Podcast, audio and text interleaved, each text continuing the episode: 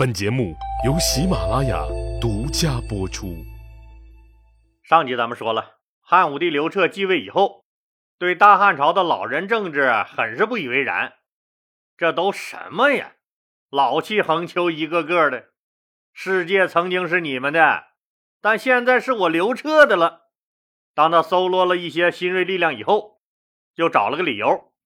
一句话就让丞相魏婉和御史大夫直不疑这两个托孤大臣那双双下岗了，再加上太尉一职也空缺着，刘彻首先想到自己的舅舅武安侯田汾，想让他来当文官集团的老大丞相。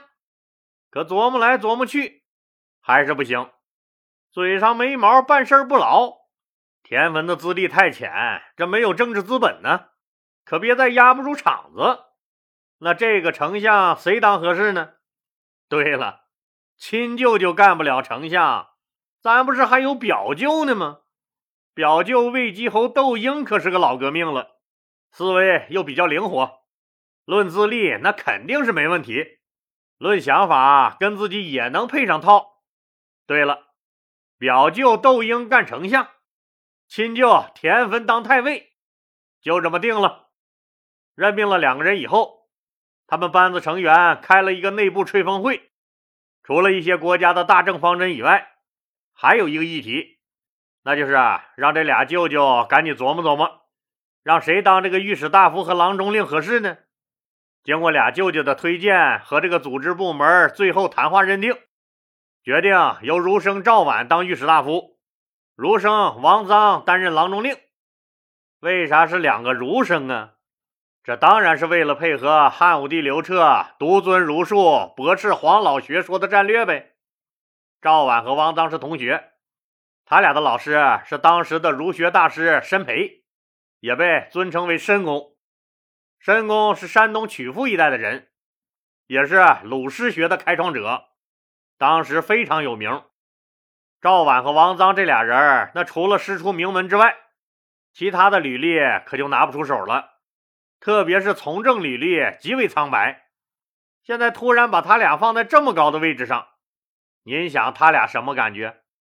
除了感慨遇到了新时代，遇到了好老板，就是琢磨着咋干出点成绩来，以回报皇上的信任。最主要还是要博得皇帝的好感，巩固自己的地位，也让别人看看我俩不白给。那就得看他俩这新官上任的三把火烧的旺不旺了。事实证明，都没用三把火，他俩的第一把火就烧的贼旺。那旺到啥程度呢？直接把他俩都烧成灰了。赵婉和王臧那琢磨出来的第一把火，就是要建立明堂。啥是个明堂？就是要新建一座超大型的建筑，牛逼闪闪那种的。当然了，别人不能用，只有皇帝能用。用来干啥呢？可不是让你刘彻喝酒、泡妞、度假、唱卡拉 OK、蹦迪的。这个场所啊，是刘彻皇帝专门用来会见天下诸侯和进行重要祭祀活动的地方，是天子权威的象征。说白了，就是为了显示一下天子的威严呗。刘彻初出江湖，锋芒毕露。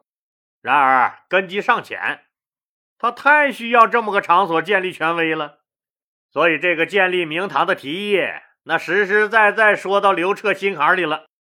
刘皇帝当场拍板，闹，速速的闹。当然了，建好明堂也得有个能压得住阵的人主持才行。赵绾和王臧当然早就想好了，接见诸侯和举行国家祭祀。这可是个在天下人面前露脸的机会，肥水可不能流了外人田，必须把自己的恩师申公举荐为主持人才行。刘彻当然同意了。本身人家申公就是为数不多的国宝级儒学大师，虽然已经八十多岁了，但因为学生的举荐，再次出山为国效力也是有可能的。就备了厚礼，亲自写了邀请函。让人赶着这四匹马拉的天井天窗、真皮座椅的好车，去这个鲁国迎接申公。申公到了长安以后，刘彻亲自接见并咨询了治国之道。老申公颤巍巍的就一句话：“治理国家其实很简单，只要少说话，多做事就行了。”刘彻等了半天，这老申公再没说话。刘彻有点摸不着头脑了，没了，这就没了。申公两手一摊，没了。刘彻一想，这虽然都是儒学大家，老的和小的这差距咋就这么大呢？你看看人家少壮派董仲舒，洋洋洒洒，唾沫星子横飞，天人三策一出口，足可惊天地泣鬼神。您这老爷子可好，咋一句话就结束了？看着老申公眯起眼睛，那一副要打坐入定的架势，刘彻琢磨着以后再问吧，就把申公任命为太中大夫，让他参与讨论和制定有关说兴建明堂、厘定天子出巡的规则、改变历法和服装颜色的事务。刘彻的奶奶太皇太后窦漪房，那一直信奉道家的黄老思想治国，这么多年下来。社会安定，民富国强。窦老太太一看，这大孙子一上台就开始折腾，不按照国家的既定路线前进，不但让先帝的两个托孤大臣靠边站了，还准备启用儒家学派统治百姓。现在又要修什么明堂，这不是胡扯淡吗？这不是啊，就很不高兴。刘彻虽然已经亲自主持朝政了。但因为资历浅、年纪小，所以凡有重大事项都得向两宫太后汇报，就是让老同志给把把关的意思呗。像修明堂、改历法这些大事儿，那自然是得向奶奶太皇太后窦漪房和他自己的亲妈王氏汇报的。王太后好说，亲妈妈啥时候也是支持儿子的。刚才咱们说了，窦老太太不想孙子瞎折腾。更不想让他放弃这么多年证明非常实用的黄老之学，好多事儿就不说行，也不说不行，反正就这么放着，就这么搁置下来，推进不了了。当然了，窦婴是丞相，是文官集团的老大，他也是刚上位，也烧了一把火，他这把火也挺旺，结果反正是没烧着别人，却把自己的眉毛、胡子、头发烧了个溜光。窦婴的这把火就是整顿朝纲，还是老生常谈，让列侯们全回自己的封地生活，都别赖在长安不走，而且还开始大力打击宗室外戚的势力，有违法乱纪的，坚决惩治；严重的，那直接摘掉你皇亲国戚的高帽子，就是把你踢出皇亲国戚这个圈子，在皇家属籍中把你除了名。这两项政策可都挺吓人呐！列侯里外戚很多，当然了，主要是窦太后那阵的亲戚，谁也不愿意回到他们的封地去。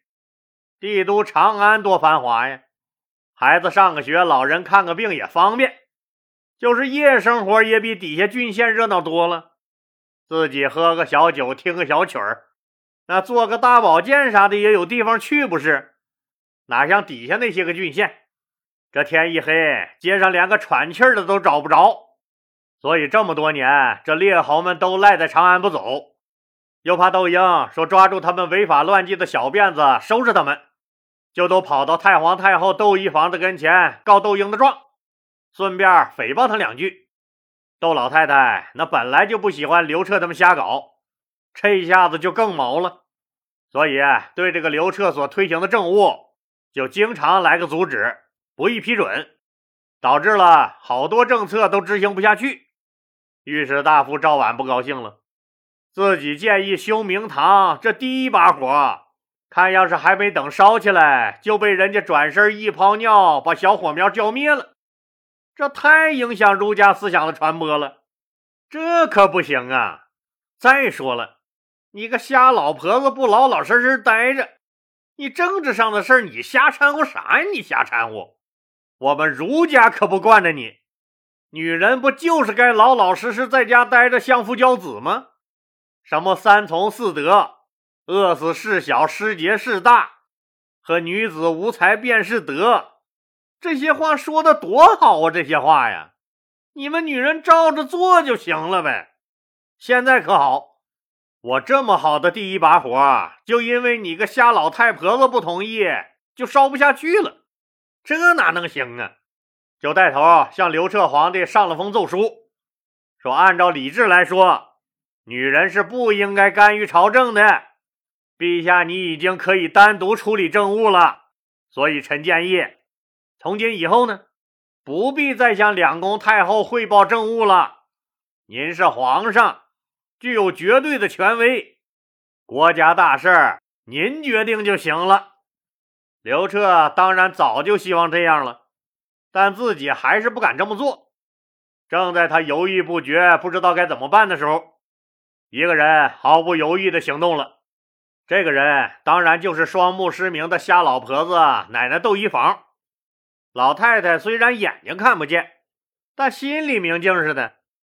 当有人密报了，说御史大夫赵绾他们给刘彻皇帝出了这个说什么以后不必向两宫太后汇报工作的坏点子，窦漪房彻底怒了。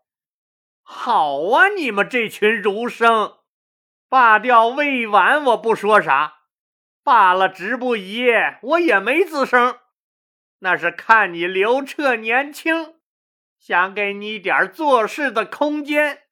让你锻炼锻炼，但是给你们空间，不是让你们骑在我头上来拉屎的。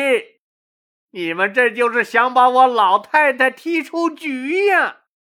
太岁头上你们也敢摸了一把？告诉你们吧，我还没死呢。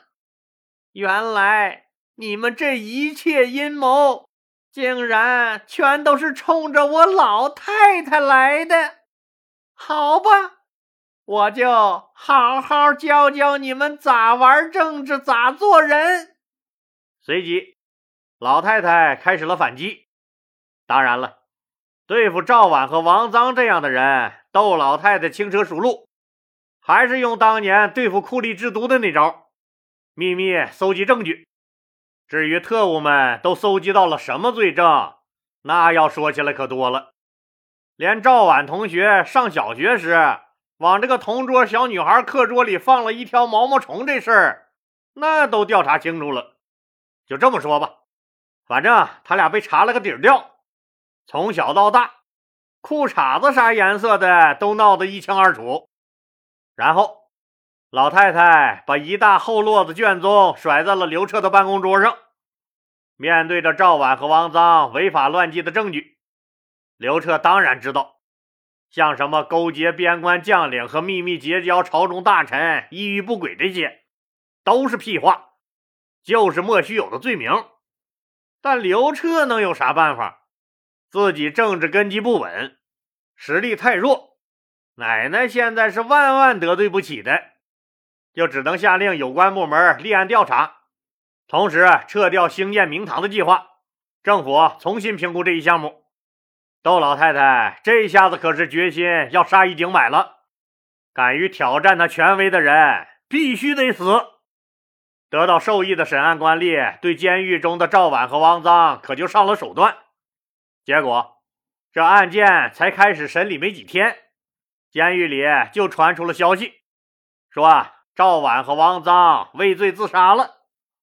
他俩哪曾想到，自己的第一把火居然把自己烧成了灰烬。紧接着，窦老太太再次出招，追查说到底是谁这么阴险？嗯，把这个道德败坏又图谋不轨的两个大坏蛋推荐给朝廷。不用问，目的直接就指向了刘彻立的另两个大臣。丞相窦婴和太尉田汾，刘彻只能再次低头，罢免了丞相窦婴和太尉田汾的职务。对了，还有那个从山东用豪车接回来的八十岁的老申公呢？这老头子都快活成精了！哎呀妈呀，大事不好啊！赶紧借口岁数大了，说自己啊这浑身上下脑袋疼。身体实在是不做主了，打了辞职报告就往山东撩。窦老太太这一套组合拳下来，顷刻之间就把刘彻的新班子整个砸了个稀巴烂。年轻的刘彻郁闷极了，也终于尝到了厉害和教训。年轻人玩政治，你还是嫩了点儿。想做事儿，心急是吃不了热豆腐的。光有激情也是办不成大事的。您好好学着吧，您呢？这帮子儒家激进主义者被干掉以后，朝廷里没人了。那活儿谁干呢？别急，窦奶奶那早就贴心的为自己的大孙子找好了天坑的人，把太常百志侯许昌任命为丞相。太常就是朝廷中主管宗庙礼仪的官儿。把武强侯庄清迪任命为御史大夫。太尉暂时没有合适的人选，干脆就取消了这个职位，把石建任命为郎中令。把石庆任命为内史，丞相百志侯许昌，刚才咱们说了，他以前是主管朝廷宗庙礼仪的太常，是九卿之一，这就是高升了一级呗。御史大夫武强侯庄清迪没啥大名气，他是当年和刘邦一起闹革命那个庄不直的孙子。这武强侯是刘邦封给他爷爷庄不直的，他爷爷死了，爹继承，现在爹死了。他又继承了这个封号，纯粹就是个祖传的高官，官三代。这地主家的傻儿子不知道咋攀上了窦老太太这层关系，没有一点点政绩就被封为了御史大夫。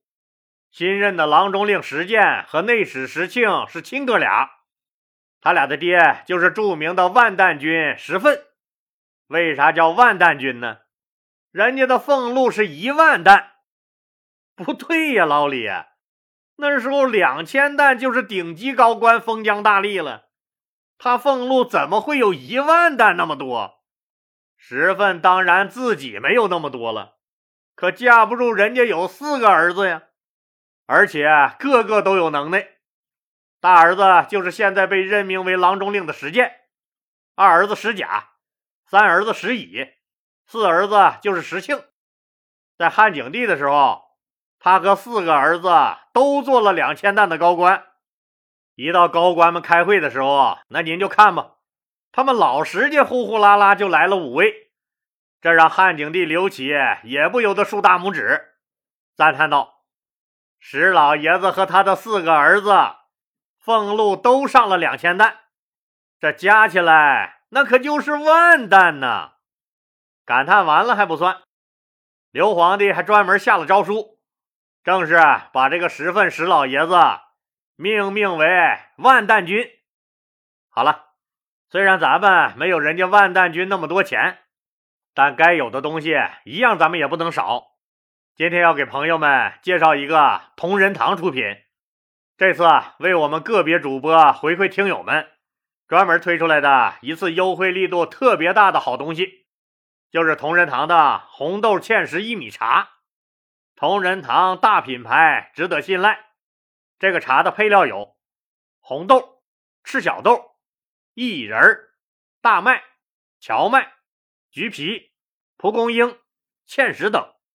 这个红豆芡实薏米茶富含维生素、氨基酸、蛋白质等，有缓解湿气、利尿解暑、促进身体新陈代谢、改善便秘、滋润肠胃、健脾祛湿的功效。另外含有丰富的维生素和矿物质，能够增强身体的免疫力。